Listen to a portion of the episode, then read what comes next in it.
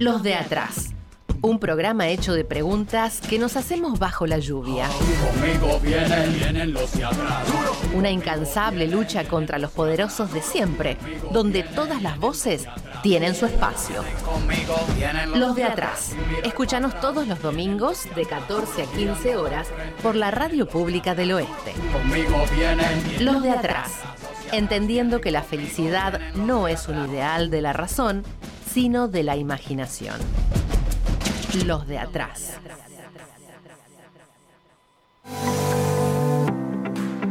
El municipio de Ituzaingó informa que como parte de su plan de políticas ambientales, lleva adelante el programa Ituzaingó se para. El mismo busca generar conciencia sobre el cuidado del ambiente. Si vivís en los barrios de recolección diferenciada, sumate para que entre todos y todas generemos un ambiente más saludable. Para más información, ingresa en la web www.mituzaingó.gov.ar o comunicate al 5068-9308. Ituzaingó es ambiente. Municipio de Ituzaingó. Paixão Sertaneja. Con Marie. Santa María. Décima temporada. Una década de paixão. Tus domingos se llenan de alegría brasileña. Paixão Sertaneja, les mando un abrazo muy grande. Subite al tren de la pasión. Paixão Sertaneja. Um beijo no coração de todos. Obrigado. Enamorate de la música sertaneja cada domingo a las 16 horas Paixão Sertaneja. en la Radio Pública del Oeste con la conducción de Marie. La música del corazón. Tchau, tchau, tchau. Até mais, gente. Para prevenir el coronavirus es importante lavarse las manos con jabón regularmente. Conoce este y todos los cuidados preventivos en www.argentina.gov.ar. Argentina Unida, Ministerio de Salud, Argentina Presidencia. Fin de espacio publicitario. En la 89.3 no hay distancia que nos aleje. Búscanos en el Play Store como la Radio Pública del Oeste. Bájate la app y escúchanos en todo momento desde donde estés. La La 89.3 89.3 va con vos. va con vos.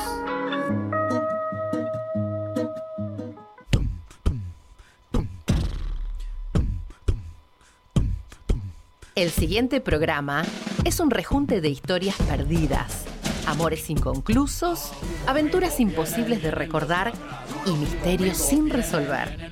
Los de atrás. Conmigo vienen, vienen los de atrás. Los de atrás vienen conmigo, vienen los de atrás. Preguntas sin respuestas de bolsillo, archivos guardados en la memoria, una constante refutación de metáforas de escritorio, una perpetua batalla contra los vendedores de ilusiones, anhelando algún milagro de barrio. Los de atrás. Yo no soy blandito, yo no me quito, tampoco me criaron con leche de polvito. Un equipo preparado para hacerte la segunda cuando en la última vuelta perdamos la sortija de la felicidad. Los de atrás. Y Información chequeada, notas al pie, comillas rebeldes, letras en negrita, entrevistas antes del ocaso. Los de atrás. Y se enciende la luz. Nuestros artistas ya están sentados. Por favor, tengan la amabilidad de no moverse de su silla, porque esto recién comienza. Bienvenidos a los de atrás. Una forma distinta de hacer periodismo. El héroe de una nación es el terrorista de su oponente. Conmigo vienen, vienen los de atrás. Conmigo vienen, vienen los de atrás. Conmigo vienen, vienen los de atrás. Los de atrás vienen conmigo, vienen los de atrás. Sin mirar para atrás, vienen los Muy buenas tardes, bienvenidos a todas y a todas, bienvenidos a los de atrás, un nuevo ciclo. Qué lindo, pero qué lindo es volver a esta hermosa casa, a esta gran familia que es la radio pública, acompañado siempre en esta hermosa mesa, eh, de gente muy buena, de gente que nos va a ayudar a pensar y a reflexionar la realidad, porque bueno, de eso se trata. Eh, los de atrás.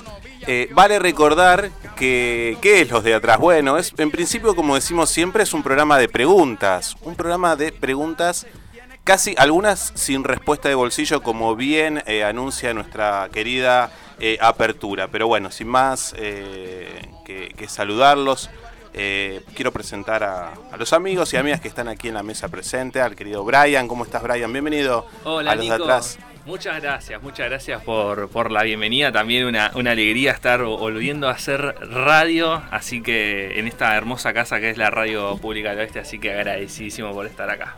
Y a Yamila, que es parte obviamente de, la familia de los de atrás, bienvenida nuevamente. Sí. Gracias Nico, gracias chicos. Y bueno, orgullosa de estar con ustedes, de volver a verlos, porque la verdad que hay un aprecio, además del laburo en radio, así que feliz, feliz de este 2022 radial. Sí, nos espera bastantes cosas. Y a Licha, nuestro amigo Licha, operador. Hola Licha, qué lindo es volver a verte, amigo. Abrazo, abrazo. Bueno, eh, tenemos un montón de cosas. Eh, anunciamos en nuestra. Eh, ahí en Instagram. Están abiertas nuestras redes para que puedan dejarnos mensajes, críticas, saludos, ¿por qué no invitaciones? Eh, ahí a los de atrás radio, ahí eh, seguramente, porque en todo, todo este verano lo hemos hecho, vamos a presentar entrevistas eh, a, diferentes artistas, periodistas, bueno, personajes del momento, para hablar con ellos y que nos cuenten un poco su vida, su arte, sus trabajos, etc. Pero la verdad es que eh, la realidad nos convida a un montón de cosas. Han pasado muchas cosas de que nos fuimos hasta este momento. Eh, vamos a hablar de eso en nuestra sección de historias de prolijas. Pero nada, eh, yo creo que si les parece arrancar directamente con, la primera parte, que es historias de prolijas, como bien lo había anunciado, y la guerra. Exactamente. Uno de los temas del, de, este, de este primer tramo del año es la guerra en Ucrania, una guerra que la verdad para muchos era inesperada, para el que conocían el tema eh, quizás no tanto. Era algo que quizás alguno eh, no se lo esperaba de esta manera, es la verdad. Em, el objetivo estratégico de, Rusia, digamos, este, invadiendo Ucrania es básicamente eh, neutralizar su soberanía. Considera esencial Rusia, el Kremlin, para su seguridad nacional que Ucrania no forme parte de la OTAN y de la Unión Europea y que no tenga un gobierno prooccidental. Recordemos que desde la caída de la Unión Soviética, la organización del, Tratado del Atlántico Norte, que es una alianza militar defensiva que lideró Estados Unidos en el marco de la Guerra Fría, eh, se fue expandiendo hacia los distintos países que estuvieron bajo la órbita de la Unión Soviética. De esa manera, eh, lo que pasa es esto, ¿no? Eh, que estos países se van acercando y muchos países que tienen frontera con Rusia son parte de la OTAN. ¿Por qué es importante esto? Porque esta alianza militar hace que si un país de la OTAN es atacado, el resto tenga que estar eh, en, salir a defender a este, a este país. Entonces, con la posibilidad de que Ucrania se meta en la OTAN, Rusia reaccionó y decidió accionar eh, con esta cuestión de la guerra un rápido análisis rapidísimo para que se entienda por qué hay una guerra en este momento en Ucrania. Todo comienza en 2014 cuando eh, el, gobierno del presidente prorruso Víctor Yanukovych es derrocado por, por manifestaciones eh, de ucranianos en Kiev, lo que algunos dicen llamar la revolución del Euromaidán, lleva a que Ucrania, eh, más, más precisamente, Ucrania primero, se mire más hacia Occidente. Y por otro lado, que Crimea, que es una de las provincias eh, de, de Ucrania, es una historia muy larga la de Crimea, así que no me voy a meter ahí, Ucrania realiza un referéndum que no es reconocido por los distintos... Em, por los distintos países donde decide separarse de Ucrania e integrarse en Rusia. Eso ocurre en 2014. Ese mismo año también comienza lo que es, eh, ahora llamamos la guerra del Donbass. La guerra del Donbass es la, son otras dos provincias eh, de, Ucrania, Donetsk y Lugansk, que deciden también separarse de lo que es eh, Ucrania y se proclaman como repúblicas. Esto en 2014. De 2014 hasta que inició esta guerra ruso-ucraniana, hubo una guerra civil, la guerra civil del Donbass. Es Ucrania yendo a esas provincias a intentar recuperar el control de esas eh, provincias separatistas. El 15 de febrero de este año, Rusia, el Parlamento de Rusia aprueba una resolución que insta al presidente Putin a que reconozca la independencia de estas dos regiones, para que sean eh, repúblicas. Una semana después, Putin firma el reconocimiento de estas regiones prorrusas, después de muchísimas negociaciones. Eh, bueno, termina Rusia reconociendo estas dos eh, repúblicas, que básicamente es una declaración de guerra porque ha decidido que dos provincias de Ucrania sean independientes. Y el, 21, el 24 de febrero, tres días después, comienza una operación militar especial. ¿Por qué? Porque con el reconocimiento de estas repúblicas, Rusia tiene la excusa para meterse en esos territorios, meter tropas y eh, empezar la invasión de Ucrania. Lo que pasa es que no se queda y muchos pensaban de que se iban a anexar las dos provincias y listo. No, al final lo que decidió hacer el Kremlin fue avanzar sobre Ucrania para eh, derrocar al gobierno del, del presidente Volodymyr Zelensky y eh, desnazificar Ucrania. Lo pongo entre comillas porque uno no sabe qué significa esta cuestión, ¿no? De desnazificar, ¿no? Suena raro, ¿no? Suena, Suena raro, tiene que ver con un batallón eh, de, eh, del ejército ucraniano, el batallón Azov, que tiene, digamos, muchas tendencias nazis, o sea, simbología nazi, o sea, es, digamos, esa la excusa de Putin para decir, bueno, vamos a desnazificar Ucrania, vamos a desmilitarizar Ucrania. Así que, y, hasta ahí estamos. Hoy estamos eh, viendo los distintos avances de Rusia, que uno esperaba de que fuese directamente por la capital y está yendo por las ciudades más grandes pero queda ahí. ¿no? Eso por ahora queda en lo que es la, guerra ruso-ucraniana, que ya lleva más de 20 días. Y, cuántas víctimas. Yo me acuerdo, hay una, una frase de, de Galeano que dice las guerras mienten. Y, esto me hizo acordar a una anécdota que tengo. Disculpen ustedes, suelo ser muy autorreferencial, pero me parece que va a ayudar un poco para entender. Cuando yo era chico y empezamos a ver el tema de las guerras, eh, a mí se me dio por preguntar, bueno, ok, voy a, voy a contextualizar. Iba a una escuela religiosa, ¿no? Eh, y eh, las catequistas, yo siempre he tenido problemas con las catequistas, no sé por qué, algún día lo analizaremos, pero me decía, bueno, el enemigo es este y en, en, ese momento Dios está con ellos. Entonces a mí se me dio a preguntar, ok, ¿y quién está con los otros? Digo, ¿quién es el enemigo? ¿Dónde está el enemigo? ¿Quiénes son las víctimas? ¿Quién es el que tiene razón? Y, todas estas preguntas que en ese momento parecían o parecen superfluas, eh, hoy nos tenemos que hacer este replanteo. Digo, ¿quién tiene razón? Las víctimas, por supuesto, son los civiles, ¿no? Que nada tienen que ver y que para ellos simplemente son eh, daños colaterales. Bueno, las guerras mienten. Sí, claro que las guerras mienten. Porque toda guerra lo que prima es, es el poder, el poder económico, eh, dominar, estamos hablando de grandes imperios, y aquí pujan cosas mucho más, más fuertes. Después todos los medios se harán voz, me parece, de, los que les conviene o no, y se pondrán de un bando o del otro. Eh, lo que sí, lo que queda en el medio son eh, vidas, historias de vidas, personas que, mueren y que, bueno, están defendiendo algunos su tierra, como, como son los de Ucrania, pero em, duele ver Duele ver la universidad, creo que fue la que destruyeron, la Universidad de Ciencias Sociales.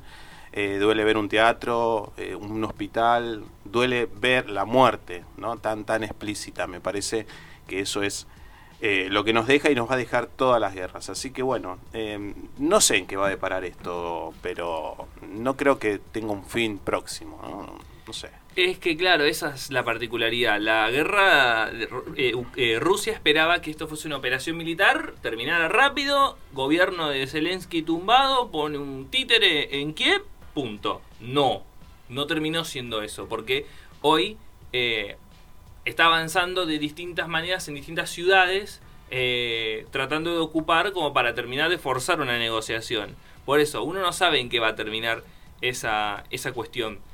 Así que dejamos eh, por ahí eh, en tema la, la cuestión de, de, la guerra ruso-ucraniana con las sanciones de Occidente, que, que, acá justo con lo que decís vos, Nico, quién es el bueno y quién es el malo en distintas guerras, ¿no? Esta, el, el, otro, el otro día estaba escuchando, ¿no? Eh, la primera vez que la revista Time condena una guerra, porque el resto de las guerras sí, las aceptaba todas, ¿no? Entonces, eh, también ponernos a debatir esa cuestión del bueno y el malo, decir, no, hay que sancionar a Rusia, hay que sacarla del sistema bancario, hay que dejar de comprar gas y petróleo ruso. Perfecto, tendremos que hacerlo, sacarla del mundial, O sea, a sacar el Mundial de Fútbol. Para eso hagamos lo mismo con Estados Unidos, con Arabia Saudita, con, eh, con Siria y así. Y bueno, y así seguimos con el cúmulo de la hipocresía. Así que nada, vamos a ver cómo, cómo sigue esta, esta cuestión. Y el otro tema que tenía también como para marcar la agenda también nacional, que también vamos a hablar un chiquitín de, de ahora, es que esta semana, justo esta semana, se aprobó en el Senado el acuerdo con el Fondo Monetario Internacional. Ya otro tema que nos va a dar para hablar. Em, este fin de semana el fondo decidió patear el vencimiento que teníamos para este martes para el 31 de marzo, en una idea de, de decir, bueno, hay una buena voluntad de llegar a un acuerdo, porque recordemos que una vez que lo aprueba el Congreso no es que se terminó, sino que lo tienen que mandar a Washington a que lo apruebe el staff. Es eterno esto, es eterno. Así que el lunes, se espera que el lunes el, el, directorio del Fondo Monetario apruebe definitivamente el acuerdo y el país evite el default. Argentina se compromete a reducir el déficit hasta el 0,9% del PIB en 2024, bajar la inflación, eh, aumentar las reservas del Banco Central y eliminar poco a poco los subsidios a la energía. Además, el fondo va a hacer eh, revisiones trimestrales de las metas e irá liberando poco a poco el dinero para que Argentina pueda cumplir con los vencimientos de este año y el próximo. Al final del programa, el organismo multilateral habrá desembolsado los 44.500 millones de dólares que le debe, a la, que le debe la Argentina, ¿no? Eh, entonces hay que pensar, ¿no? Que esta situación del Fondo Monetario paradójicamente termina debilitando más al gobierno y fortaleciendo a la oposición, que es una paradoja enorme porque quien contrajo la deuda es la oposición. Sí, y incluso tuvo los votos afirmativos, fueron mucho más de la, de la oposición que, el oficialismo, así que es raro, pero, pero bueno. es, raro. Es raro por esta cuestión. Primero, fortalece a la oposición, que votó todo positivo, que se pusieron todos de acuerdo, diciendo, bueno, vamos a votar el financiamiento, no el programa, como diciendo, te doy la plata, pero si te manda macana, cosa tuya, jodete. Em, y por el otro, em, eh, vimos como normal que un sector del oficialismo decida votar en contra, ¿no? En especial la cámpora. El kirchnerismo, si lo ponemos eh, de alguna manera. Esto hace que, bueno, vamos a ver cómo sigue el frente de todos como, como, como, como, frente. Como frente, ahí está, como frente político. Porque, em, claro, es una ruptura muy visible, muy fuerte, decir de que, eh, nada, el fondo es, es para el kirchnerismo una cuestión muy espinosa.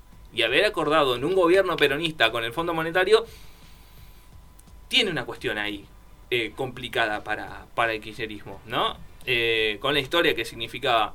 Porque hay que tener en cuenta algo. La historia del kirchnerismo mucho, tiene, mucho se sustenta en Néstor Kirchner pagando plata toda junta. Es, la imagen, ¿no? Es la imagen, es la imagen de pagando la plata toda junta, la, los 10 mil millones de dólares, pagando todo junto y la, chau, listo, no, no vengan a molestar más.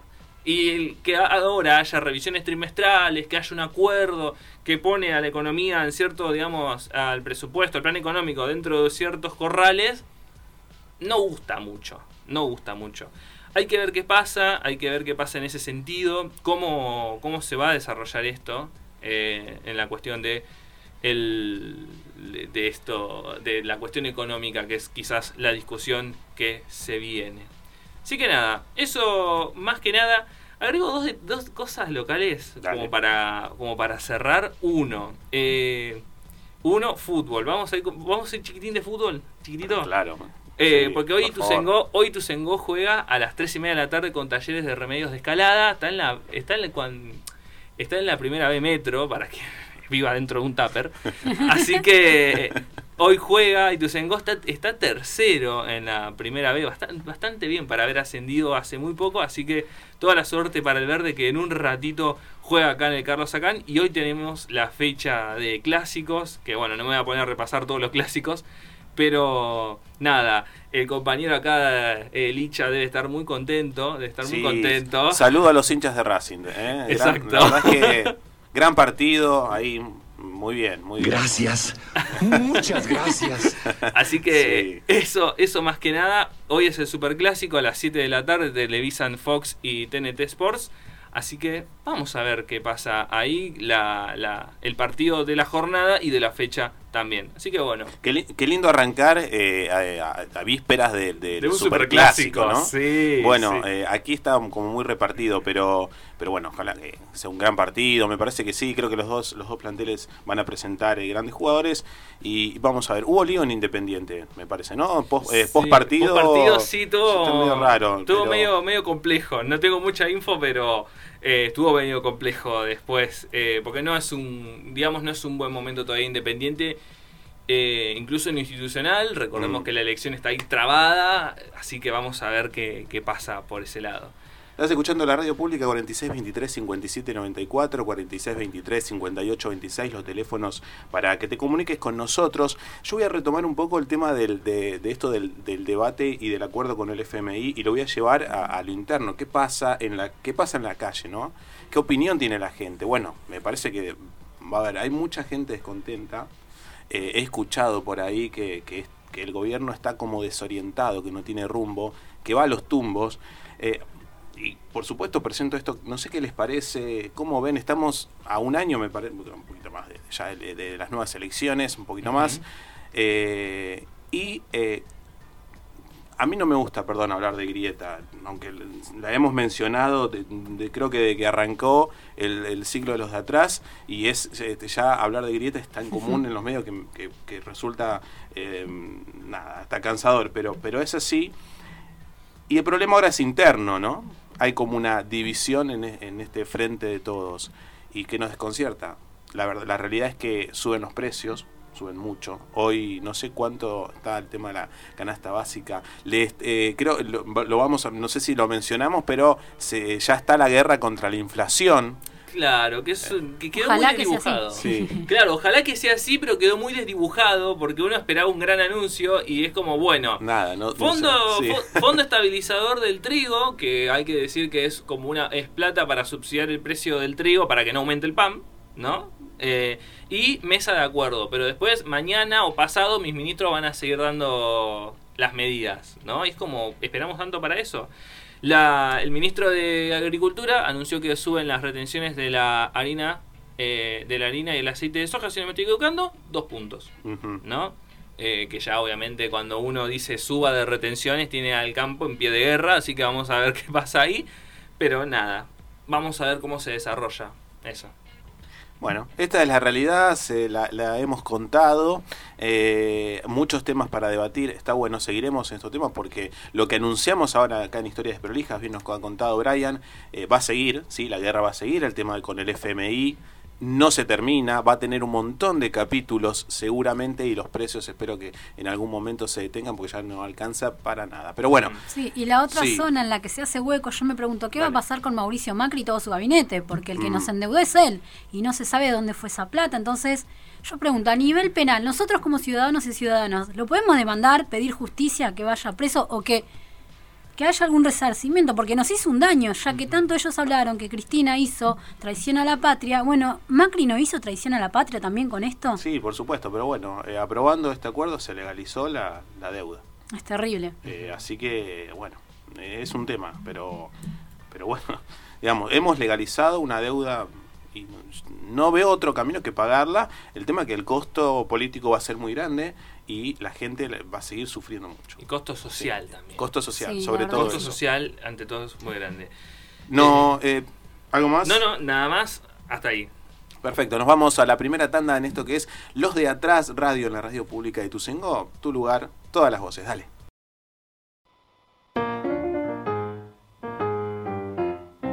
Hablamos de la realidad. Cuestionamos las grandes verdades humanas hacemos periodismo rebelde.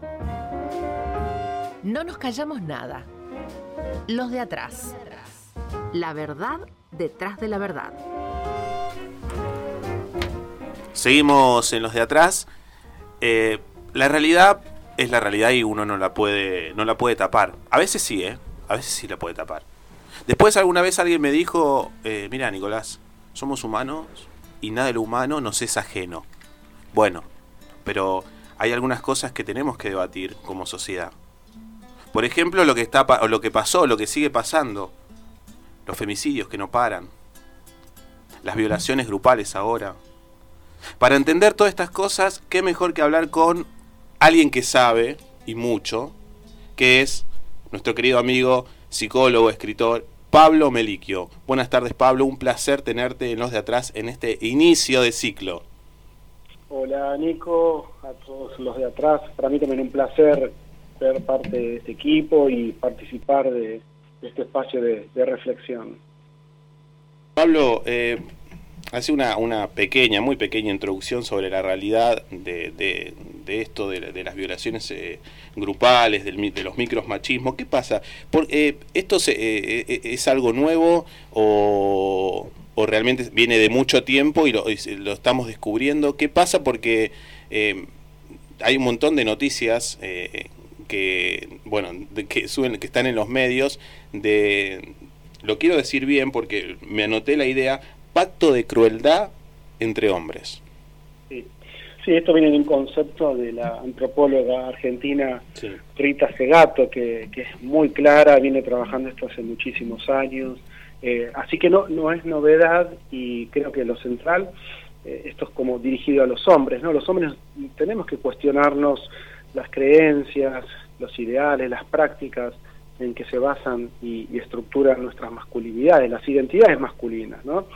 Eh, yo en un artículo que salió hace un poquito en, un diario recordaba, de hecho hoy estaba mi padre en casa y charlábamos de vuelta con él, él tenía una disquería cuando yo había nacido y en esa disquería, como eran entonces, aparte de, vender discos, habían pósters de películas, de bandas de rock eh, y, de actrices y de actores. Y, en esa y en ese local mi viejo tenía un, póster de, de la actriz Raquel Welch, hermosa mujer, y que por supuesto estaba ahí expuesta y los amigos de papá me acercaban, yo siendo bebé, Nico, y me hacían tocarle las tetas y aplaudían.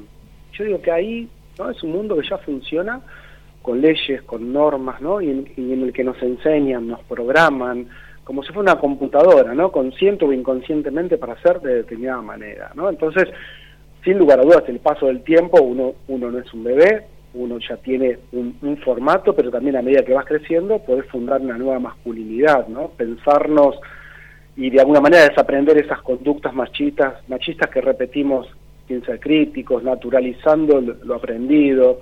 Vuelvo a decir, hay que discutir esas matrices, esos esquemas, hay que discutir esa etiqueta de hombre, ¿no? Que, de alguna manera, eh, digamos, es una construcción social y por eso esas cuestiones que uno va viendo, que siguen siendo noticia, tanto el, el, abuso y la violación de, esta mujer en, dentro del auto, de un auto en Palermo y hace muy poquito también estuve hablando de otra violación grupal en, en Córdoba, en Villa Dolores, este, donde hay, creo que los, los varones se miden, ¿no? Les importa la mirada de los otros varones, eh, no, solo en la violación grupal, sino en todos los gestos machistas de la vida cotidiana. Viste que eh, Santiago Maratea, el influencer muy conocido, eh, dijo, todos los varones somos violadores, aunque no todos violamos. ¿Qué te parece esta afirmación? Porque digo, causó mucho repudio en, las redes. Algunos, porque fue así, algunos estuvieron de acuerdo y han aplaudido eh, esta afirmación. Pero a mí me, hizo ruido y él encierra, dice a todos los hombres, ¿no? No, no, me, parece que, digamos, sí, potencialmente, esto es aristotélico, ¿no? Todos los hombres y todas las mujeres en potencia podemos ser todas las cosas. Como si vos miras un árbol y decís, en ese árbol, eh, puedo, de ese árbol puedo sacar una mesa, ¿no? En potencia todo es posible. Una mujer también, hay mujeres que que, lastiman, que, matan, que, violan a su hijito, hay un montón de historias. Por supuesto que eh, lo, humano nunca está aislado, no está inscrito dentro de un patrón sociocultural que hay que desarmar. ¿eh? Pero en cuanto al hombre, en cuanto al hombre, creo que el hombre sí ejerce una violencia que no, son, que no, implica y un poder que no solo implica en el plano sexual, ¿no? Se trata de la dominación, de la subordinación, del disciplinamiento de la mujer, del cuerpo femenino, ¿no? y que es ejercida desde la ideología del patriarcado, ¿no? Entonces, me parece como muy arriesgada esa idea. Yo creo que en definitiva, obvio que, el modelo masculino hay que ir desarmando porque predomina no sé, Nico, la, dureza emocional, como que los hombres no podemos mostrar las emociones, el ejercicio del poder desde lo sexual y lo económico, la conquista de todos los espacios, incluso el espacio del cuerpo de la mujer. En ese sentido, y sí puede ser un, hombre en potencia, es un, violador, pero me parece como demasiado. El hombre en potencia también es amor, el hombre en potencia también es constructor, es poeta. Eh, obvio que dicho así es muy es muy es muy agresivo eso no en potencia todos los seres humanos podemos hacer todas las cosas no perfecto sí yo justo mientras vos ibas hablando me acordaba de lo que hablaba hoy con una amiga no que decíamos esto de que siempre la mujer cuando vos te presentás en un lugar por ejemplo mencionamos a la, a la expresidenta Cristina Kirchner, que siempre se dice Cristina Kirchner de Fernández, como que una como mujer es siempre de un hombre, como que hasta ahí se empieza a ver lo que es el micromachismo o como también el patriarcado hace que la mujer pase a ser objeto de un hombre. Sí, sí, sí está, está, perfecto esto que decís. Obvio que eso también hay que trabajar. Eh, hablamos siempre de eh, poner en evidencia los micromachismos, ¿no? Esas violencias sutiles, eh, que esas violencias sutiles colaboran sosteniendo el entretejido del machismo, ¿no? Son parte de esa red mayor, yo diría que son la levadura donde podría fermentar otros maltratos, ¿no? Ejemplo, los piropos, o los chistes machistas, o las fotos de mujeres desnudas que circulan entre celulares, ¿no? Yo creo que son todos actos que colaboran con la violencia extrema que luego, ¿no? que luego nos resulta inentendible, ¿no? Decimos, ¿cómo puede ser que estos seis tipos o cinco tipos metan a una mujer en un auto, la violen, a bus? Bueno, porque, bueno, sin lugar a dudas, ahí, en ese entretejido, ¿eh? los violadores, eh, el, femicidio, ¿no? Eh, crecen en esa levadura, por eso hay que detener a tiempo estas sutilezas que después pueden ir creciendo, ¿no? Este, pero ningún, ningún violador, ningún femicida viene de otro planeta, ¿no? Son hombres nacidos y criados en esta tierra, instruidos bajo la pedagogía del machismo. ¿eh? Yo creo que para violar, para abusar, para matar, hay un camino que se inicia antes y de alguna manera hay una escuela en la que se aprende ¿no? a ser un, macho violento. Sí, y además de lo que es, bueno, el aprender no a ser un macho violento, ¿qué lugar ocupa lo que es la psicopatía también, no? Sí, es muy buena, o sea que justo una pregunta que me hicieron en, varios medios a partir de estos actos eh, tan agresivos y violentos.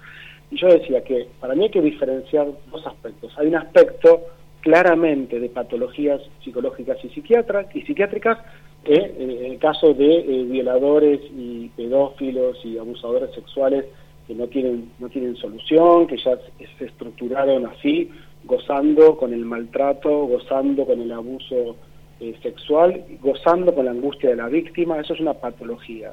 Y después está esto que hablamos al principio, ¿no? Esta cofradía de hombres y que eh, a veces y, en algunas ocasiones le quieren demostrar a una mujer su poder y los otros se suman y no solamente con respecto a la mujer, pongamos el caso de eh, Fernando Báez Sosa, ¿no? donde también ¿sí?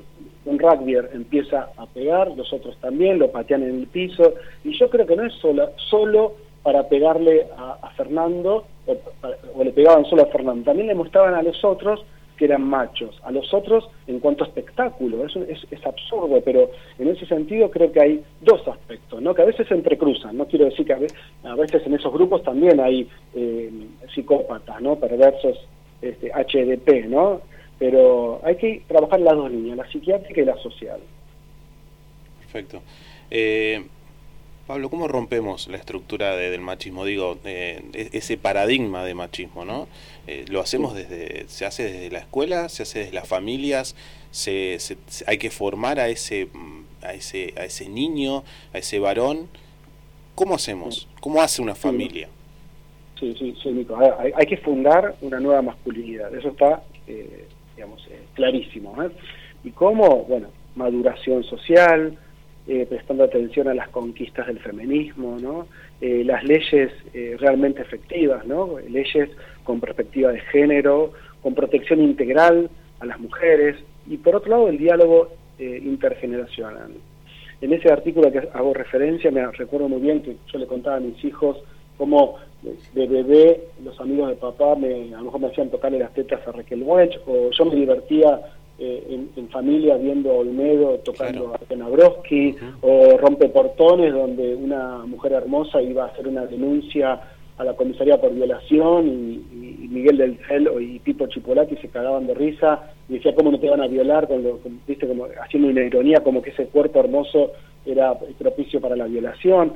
Hay que, por suerte, eso cada vez entra menos en, la televisión, eh, entonces uno tiene que eh, iniciar un diálogo intergeneracional y, y yo creo que va a ir mejorando, eh, aunque todavía quede mucho por resolver, porque todavía hay mucha gente eh, construida eh, en ese formato que tanto daño le hace, por sobre todo a las mujeres y al campo social, ¿no? Tal cual, tal cual. Eh, bueno, siempre es un placer hablar. Estamos hablando con Pablo Meliquio, psicólogo, escritor, y, voy a aprovechar estos minutitos también, Pablo, para hablar de, tu libro, de tu último libro, La Isla Interior. no sé si querés contarnos un poco a, los oyentes dónde lo podemos conseguir Sí, también sí. Hemos, nosotros hemos, eh, hemos posteado en, en, nuestro Instagram una, una pequeña presentación de, tu libro, pero bueno, de, qué trata y, y, bueno, eso, cómo, dónde y cómo lo conseguimos. Sí, bueno, gracias, Nico. Sí, La Isla Interior tiene un subtítulo que es Tres vidas después de Malvinas. Eh, es un, libro que llevó un poco más de dos años eh, terminarlo. Entrevisté a tres excombatientes. Tres sobrevivientes, tres veteranos de guerra, cada uno, traté de mirar las islas de tres dimensiones, como tres miradas, ¿no? Una mirada sería tierra, es decir, eh, ahí entrevisté a Reinaldo Arce, que estuvo en, las Malvinas específicamente, con un soldado, un, soldado, ¿no? Un, le queda un término muy grosso, era un pibe de 18 años que estaba haciendo el servicio militar obligatorio y que de pronto se lo convirtieron en soldado un drama tremendo, eh, en el libro queda muy explícito, un, pibe como cualquiera de nosotros que era de una clase media, sin ninguna idea ni ganas de estar en una guerra y, lo obligaron a una guerra, eso en la parte de, tierra, después eh, en la parte de eh, agua, lo trabajo como los elementos de la naturaleza, tierra, agua, aire y fuego, en la parte de agua trabajé con, con Darío Correa, que él estuvo en el hundimiento del Belgrano, y en la parte de aire Alberto Filippini, que es un militar acá también, los tres son acá del oeste. Eh, así que bueno, son tres hombres que regresaron del abismo para, para contar lo vivido. Yo los, los entrevisté muchos muchos días, muchas jornadas, un poco como el libro de Norita Cortiñas, pero a diferencia del, libro de Norita, acá yo hice una adaptación libre de los testimonios, así que es una, es una suerte de novela histórica, real, este, y bueno, que está saliendo ya en estos días también como homenaje y testimonio por los 40 años del inicio de la guerra. Y hasta el 21 de marzo, si entran a la página de la editorial, que es Marea, eh, reciben el ejemplar en sus casas con el envío gratuito y después va a ir llegando a todas las librerías del país en formato papel y también se puede conseguir en ebook. ¿eh? Es un libro para pensar la Malvinas, pero también el efecto de los traumas en, tanto en los excombatientes como en todo ser humano que tiene que transitar un, dolor tan grande como una guerra o un trauma tan grande, ¿no? Seguro. Al comienzo del programa, eh, Brian hizo una descripción perfecta de lo que es la guerra eh, de Ucrania y Rusia, y un poco te llevo ahí porque eh, estamos en tiempos de guerra, ¿no? En donde uno no, sabe bien dónde está el enemigo, hay víctimas todos los días, mueren personas, y, son historias de vida, justamente, ¿no? Lo que vos nos relatas en, tu libro. ¿Qué, qué, visión tenés, qué opinión tenés de, esta guerra tan destructiva? Sí, yo, yo pensé, mira, Nico, cuando estaba terminando el libro, había un título provisorio que era Malvinas, la última guerra. Mm. Eh, y bueno, por supuesto que lo, fui cambiando, lo laburé mucho con, Constanza Brunet, que es la editora, con la gente de Marea, y digamos, como no dejo de ser psicólogo cuando soy escritor, interactúo con mis dos eh, mis dos vocaciones, la isla interior era porque yo decía, bueno, cada, cada sobreviviente sale de las Islas Malvinas, pero después tiene una isla interior, una isla adentro, para ver qué hace con, con ese dolor vivido, ¿no? Y después, bueno, me, encuentro que a medida que voy corrigiendo la novela, ya empieza la, invasión de Rusia a Ucrania, y dije, qué absurdo el ser humano, ¿no? ¿Cuánto, cuánto mal nos vamos generando? Pensamos que íbamos a disfrutar la post-pandemia eh, y ahora estamos con ese estado de tensión tan grande y, de vuelta muertos no por por efecto de una pandemia este, y una enfermedad, sino muertos por, por, la miseria, las oscuridades que tienen los poderes y, las guerras. Así que en ese sentido creo que eh, este libro y a 40 años de Malvinas también nos va a poder servir para, para entender por qué el ser humano a veces queda atrapado en estas eh, oscuridades. ¿no? Jung hablaba de, de las sombras, ¿no? Uno tiene que ir poniéndole luz a la, vida propia y que en definitiva creo que las sociedades y el mundo también deberíamos trabajar para iluminar un poco más la, existencia, ¿no? Tal cual. Pablo, un abrazo enorme, mil gracias por, por tu tiempo, por, ayudarnos a pensar y a entender eh, un poco la realidad del machismo, pero también de, la, de, la guerra, que tiene mucho que ver, ¿eh? tiene mucho que ver. Bueno, hay, mucho el regreso, el regreso de los de atrás sé que está hecho con, mucha conciencia social y con mucho esfuerzo del programa, así que ojalá siga sumando escuchadores y escuchadoras. Gracias Pablo, abrazo. Abrazo, que estén bien. Nos vamos a la última tanda, cuando volvemos más acá en los de atrás, en la radio pública. Dale.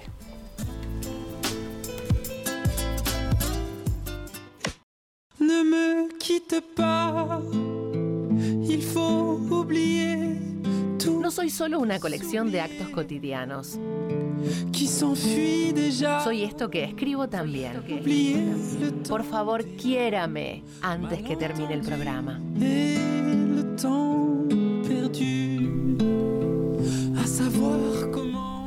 Seguimos en los de atrás, último bloque, y nos vamos a dar el placer de hablar con una compañera, una amiga, de la casa con Mónica García. Mónica es licenciada en gestión de educación y nos va a ayudar a pensar también, a entender un poco esta eh, nueva normalidad, me parece, sobre la educación. Si está bien dicho, me lo va a decir Moni. ¿Cómo andás, Moni? ¿Cómo estás?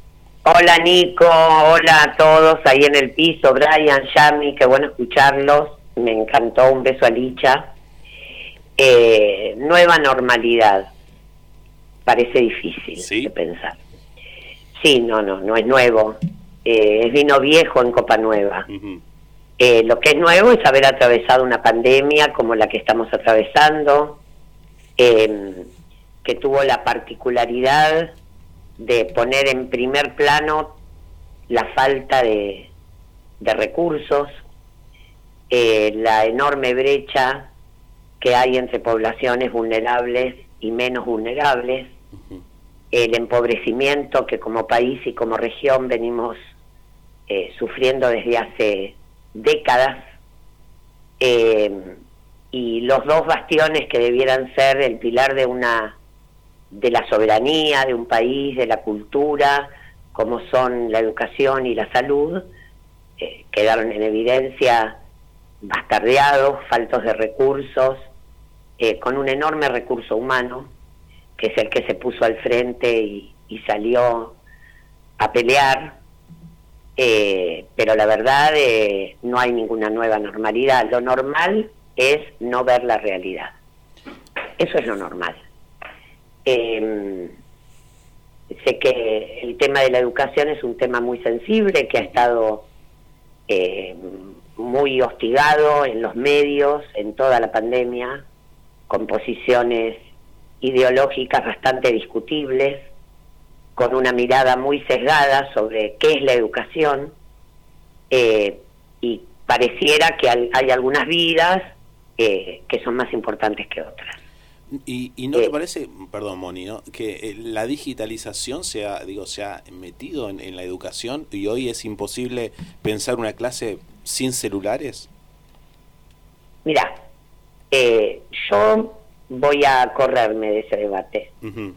Eh, lo paradójico de esto, lo difícil de esto, es que esta falta de herramientas digitales eh, se da en una población que es nativa digital. O sea, eh, aquí hay el celular o la, la plataforma, Nicolás, son soportes, ¿sí? Como lo es la presencialidad. El debate de fondo es qué es educar, qué es enseñar, qué es aprender, discutir los programas, ver a qué poblaciones van dirigidos, porque nosotros tenemos un país absolutamente fragmentado. Ni hablar de la región, de Latinoamérica. Entonces, eh, se han tomado medidas en el transcurso de, esta, de estas décadas, la obligatoriedad del nivel secundario, eh, con la Ley Federal de Educación, con la ley del 2006, pero la obligatoriedad no alcanza, la, la obligatoriedad es un marco regulatorio para marcar una respuesta sancionable, una conducta sancionable, pero falta el debate, ¿sí? Eh, lo hemos hablado un montón de veces en el ciclo, lo he, lo he charlado personalmente con vos, lo hemos charlado en, en distintos espacios educativos. La pandemia puso en primer plano lo que estaba mal. Yo no veo en los distintos lugares donde tengo que cumplir una tarea eh, que haya una política pública y privada vinculada a la incorporación de tecnologías. Nosotros nos hemos eh, virtualizado de prepo. Estamos muy lejos de tener una educación digital o una educación que incorpore lo digital como parte de su propuesta. Porque hay sectores donde la escuela cumple una función asistencial, social, económica, de alimentación, que están necesariamente necesitan de lo presencial. Pero en esas instituciones la inversión es cero. Eh, habría que hacer un análisis muy profundo que excede el ámbito del programa, pero en los distintos niveles educativos, o sea, la educación infantil, jardines, maternal, está quebrada. ¿Sí? Eh, con un gran, eh, una gran demanda hacia el sector público, porque los jardines privados, la verdad, hacer plastilina por Zoom te la debo, no, no, no es viable. Eh, en la educación primaria tenés una enorme brecha en lo que es el sector privado del sector público, ¿no? Las escuelas privadas que han acuñado la frase del proyecto y el proyecto educativo, quedó en evidencia que la gran mayoría de ellas no tenían proyecto. ¿Mm? Eh, en, el nivel secundario ni hablar, sucede lo mismo. Y en la universidad tenemos las eh, dificultades que acarrea el sector, las universidades nacionales, con un enorme e, edificios enormes que hay que volver a habitar, con una gran resistencia de algún del personal para volver en todo a la presencialidad. La virtualidad ha dado muestra, yo no, no defiendo la virtualidad como única instancia, eh, creo que ha dado muestras de ser más económica en tiempos, en espacios, en lugares. Obviamente que hay tareas educativas que necesitan, requieren de la presencialidad, pero creo que el, el debate está muy lejos de hacerse. Yo no tengo una mirada optimista en relación a esto. Eh, creo que la educación sigue siendo, fíjate vos, sin, sin pretender con esto una crítica, ¿no? estamos inmersos en un contexto mundial caótico. Eh, la guerra, ustedes lo tocaron, el Fondo Monetario, la fragmentación en el gobierno, la campo. ¿Dónde está la educación? Sí. No, quién, no tiene lugar, ¿no? ¿Quién se lo preguntó? Volvimos a la presencialidad y yo te puedo asegurar, y en esto lamento que no esté Pablo, pero tendría un aporte enorme para hacer, Hoy se ven en cuestiones de salud mental muchísimos problemas. Tenemos los niños y los adolescentes atravesados por el aislamiento, los que ya tenían alguna dificultad se ha visto potenciada, eh, chicos que han sido, que nacieron en aislamiento y que les cuesta mucho despegarse de sus familias, falta de entrenamiento a los docentes, pobreza en las instituciones también, porque las escuelas privadas han sufrido una crisis económica enorme y no han podido invertir.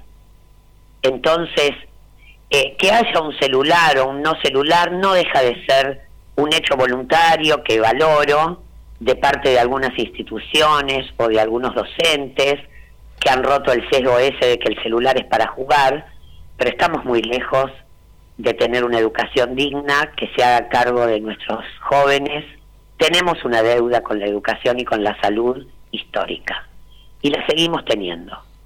La nueva normalidad sería que lo normal en la Argentina es hacer de cuenta que aquí no ha pasado nada. Cambiar algunas palabras, ayornar un poco el discurso y todo sigue como estaba. Como dije antes, como dijo Silvio Rodríguez, no lo digo yo, vino viejo en Copa Nueva. Viste, Moni, que eh, hace me parece que fue algo de un mes, dos meses leí un artículo sobre esto.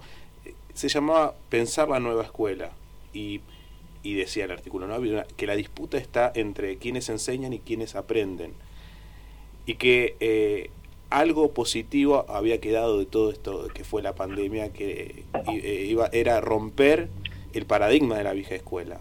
El manual el, material el vayan a buscar la tarea en casa digo que eso ya no ya no lo podíamos traer ahora. Eh, y a mí me quedó esta idea de pensar la nueva escuela. Cómo la pensamos y por qué no se puede dar ese ese tan de- el- ese tan mencionado debate Mira, la pregunta es muy abarcativa, Nico, es interesante. Pensando, hace siglos que estamos, pensando, se han escrito libros, la nueva didáctica, la nueva pedagogía, el nuevo alumno, el nuevo docente, el rol del docente, te puedo mencionar títulos, desde Paulo Freire hasta acá, desde Piaget hasta acá, no hemos hecho otra cosa que pensar. El tema es que hemos tomado modas eh, históricamente en la Argentina, yo he escrito artículos sobre eso, la psicogénesis, eh, las inteligencias múltiples, nos vamos apropiando de algunas ideas, pero no hay una base filosófica seria. Eh, lo hacemos al uso nuestro, ¿sí? Sí. La psicogénesis era un, un trabajo de investigación de Emilia Ferreiro que se tomó como método de lectoescritura y no era tal. Después se dieron cuenta que no, que no alcanzaba, que lo que buscaba Emilia Ferreiro era mostrar cómo pensaba un niño. A ver, de aquí te quiero decir, eh, yo esto lo he hablado con vos y lo hemos charlado en distintos espacios. Lo peor que nos puede pasar es pensar que podemos volver, eh, que antes estábamos bien, antes del 20 de marzo del 2020. Y estamos volviendo como si nada hubiera pasado. Yo no veo ninguna transformación, más que un hecho aislado, rescato, el nivel de los docentes, el interés por, por darle espacio a los niños, a los jóvenes, pero es un trabajo muy solitario. Y también lo hemos charlado en el programa, me consta, y en esto reivindico la tarea de los docentes, que han pagado paquetes de datos en escuelas públicas para que sus alumnos de alguna manera se pudieran conectar y pudieran tener algún tipo de contacto. Pero esto es voluntarismo, Nicolás. Está muy lejos de ser una política pública y menos de ser una política de Estado. Bueno, seguiremos entonces pensando y, y te- esperando que, que, que todo Seguiremos cambie. Haciendo. sí, Yo de sí. pensar la verdad que piense otro. Seguiremos Sí, haciendo. sí. Gracias, Moni. Un placer A vos, tenerte en el inicio del y- programa y por supuesto te esperamos en el estudio. Te mando un gran abrazo y te quiero mucho. Igual para ustedes. Nos vamos, eh, la verdad que siempre nos queda corto el programa, pero un, un placer. Un placer. Sí. Yami, Yamila, muchas gracias por volver. Te espero el domingo que viene. Lo mismo Brian. Eh, bueno, al super clásico, eh, que ahora se nos viene ya a las Sí. 19. A las 19 el, el gran partido. Gracias, Licha. Abrazo, amigo, por estar siempre al otro lado. Esto es lo de atrás. Mi nombre es Nicolás Francisco. Qué realidad, por favor, que les dice buenas tardes y permiso. que el fuego mismo de pasión alimentó, que en el remanso de la noche impostregable nos avergüenza seguir sintiéndolo poco a poco. Fuimos volviéndonos locos y ese vapor de nuestro amor nos embriagó con su licor y culpa al carnaval interminable nos hizo confundir irresponsables. Si fuimos carne de la intriga cajibana que la imprudencia del rumor hoy desató que descubierta por la luz de la mañana nos castigaron la desidia y el dolor poco a poco estamos volviéndonos locos. Y ese vapor de nuestro amor nos embriagó con su licor. Y culpa al carnaval interminable nos hizo confundir irresponsables